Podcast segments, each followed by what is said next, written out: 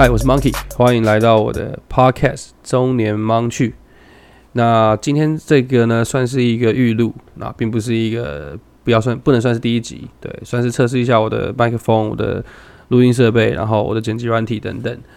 那顺便在这边做一个简单的介绍，介绍我自己，也介绍这个节目我想要做的事情。那为什么叫中年盲趣呢？啊，因为我是一个刚迈入三十岁，算是中年嘛。其实我不知道这个，可能有些人会有点持不一样的意见，但我自己认为是啦。就是我是一个新手的中年人，然后是一个新手的老公。对我大概结婚两三年，然后也是一个新手爸爸。我的女儿现在啊快四个月，快满四个月。好，最近的生活非常的，不要说累啦，就是甜蜜的负担。那叫中年盲去盲去这两个，就是因为我是八天的，然后当然跟酒就是息息相关，所以我常喝酒也做酒。那盲去的台语就是 monkey，那我的英文名字就叫 monkey，对，所以我觉得这是一个就是搞一个谐音梗啦，我觉得蛮可爱的，所以就叫中年盲去。我还有另外一个搭档叫阿邦，那因为今天这个预录是在我自己家里进行，然后我太太跟我小孩在在。老婆娘家，所以今天这个预录就没有没有阿邦一起。那这个阿邦关于阿邦介绍呢，就没关系，我们等下次第一集的时候呢，我们再来好好的听他聊一下。那为什么我要做这个 podcast 呢？是因为我们坐在吧台前面，如果不是客人，其实我们不会想太多，我们就是坐上一个吧台，要点了杯酒，然后可能可能跟自己的暧昧对象，可能女朋友或者是自己的兄弟，我们就是聊天。可能聊很多内容，可能是上班工作，可能是感情，可能是小孩，可能瞎聊，可能讲干话，可能游戏啊，呃，篮球、足球、运动等等，超多超多话题。那当然有时候一定会聊到一些喝了酒之后才会谈的话，就是平常可你可能是一个很很很爱讲干话的人，不太聊一些近近经的，你懂我意思吗？可是你可能。在某些时刻喝了酒，然后你的你的旁边的伙伴又是对的，可能就会开始聊一些比较比较深度的话题。那为什么要讲这个？是因为在过去这十年的做吧台的这个青春里面呢，我是扮演的他们面前的 bartender。其实我常常听到很多就是故事，真的听到很多故事，然后也听到很多对于任何事情，真的是任何事情的每个人的处理的方式，或者是立场想法。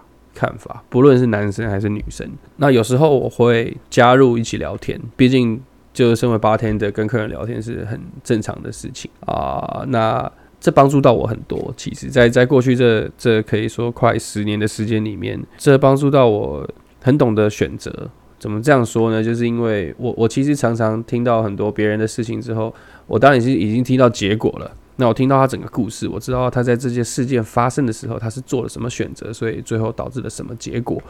那可能呃类似的事件会有不同的采样，可能比如说工作上遇到鸡巴主管这种事情，这十年我不会只是碰到一个客人这样讲，那我可能听到好几个、好几个朋友或是客人都在抱怨类似的事情，但他们可能做出了不同的选择，或者是不同的态度去面对这件事情，那往往其实结果也差很多。我把我把这些所有的故事跟他们的分享要变成我自己的一个经验。那那个时候，其实我很习惯下了班之后，大概几点啊？可能四点或是五点吧。通常那时候就在等早餐店开了，要回家可能睡觉前会习惯点一支烟在阳台，然后就想一下今天听到的事情，然后我会有一个代入感，就是今天如果如果是我的话，我会怎么做？当然那时候就只是想象。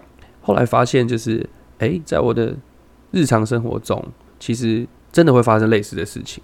那我就可以把这些经验，就是化成自己的，然后去做出判断跟选择。说，我认为现在做出这样的反应，或者是我用这样子的态度去面对，或者去处理它，好像会比较是我要的结果。那这真的是，这真的是我当初在决定要做八天的这行的时候，没没有想到的。因为，因为其实我当初做八天的，我没有很多人就是觉得哇，做八还帅啊，没很多。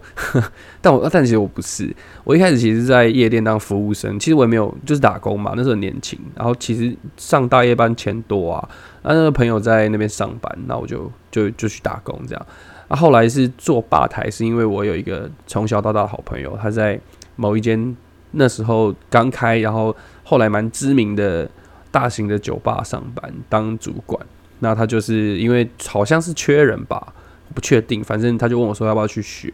那那时候从助手当起，我也没有完全没有就是完全没有想要做八天的这件事情，我没有我没有兴趣。其实后来是因为哇，这样会讲太多，毕竟是预录。反正后来就是啊，之后再讲，我之后再讲为什么，然后对这行有兴趣，那就一路做到对做到后来，然后也当了八天的，然后还当了主管。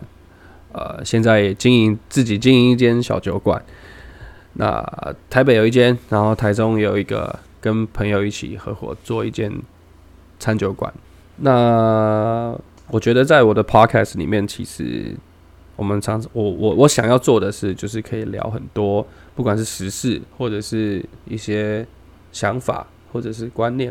其实其实这这样讲起来很笼统啦，我觉得还不是很有把握，说听众会不会觉得这个节目很莫名其妙、漫无目的。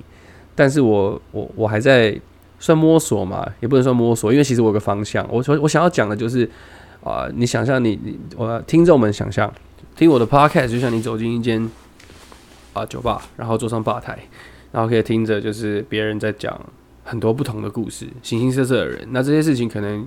跟你原本的生活是天差地远的，完全没有关系。你也不会，你也不曾想过或者没有想过去了解的事情。那我觉得这就是 podcast 很酷的地方。因为像我，我我是前阵子开始听 podcast，大部分都是开车的时候听。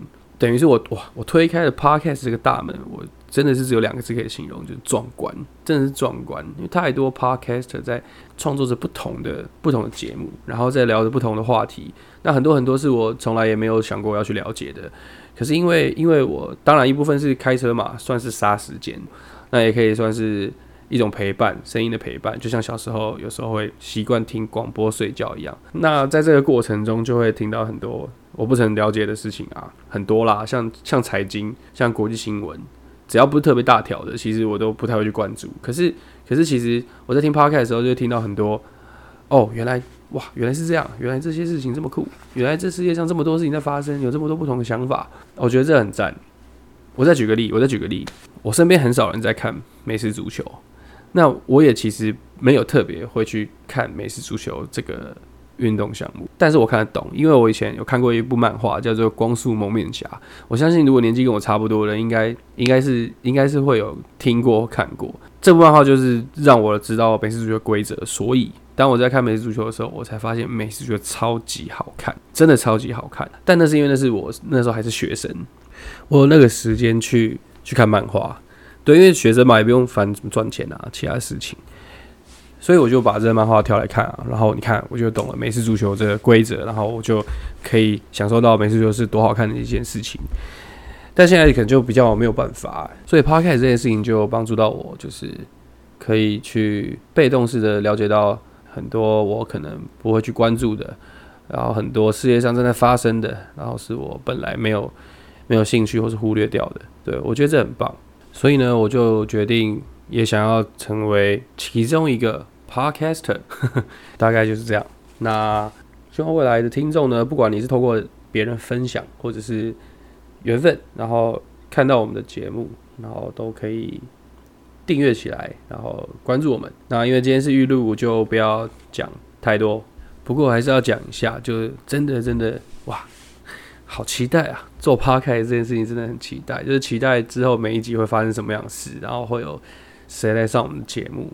那希望我可以一直持续下去，然后累积一些听众。那毕竟做 podcast 算是一种创作，所以也希望可以很快的。收到很多 feedback，然后让我节目越来越好，然后变成我喜欢，然后大家喜欢的样子。那今天就到这边，拜拜。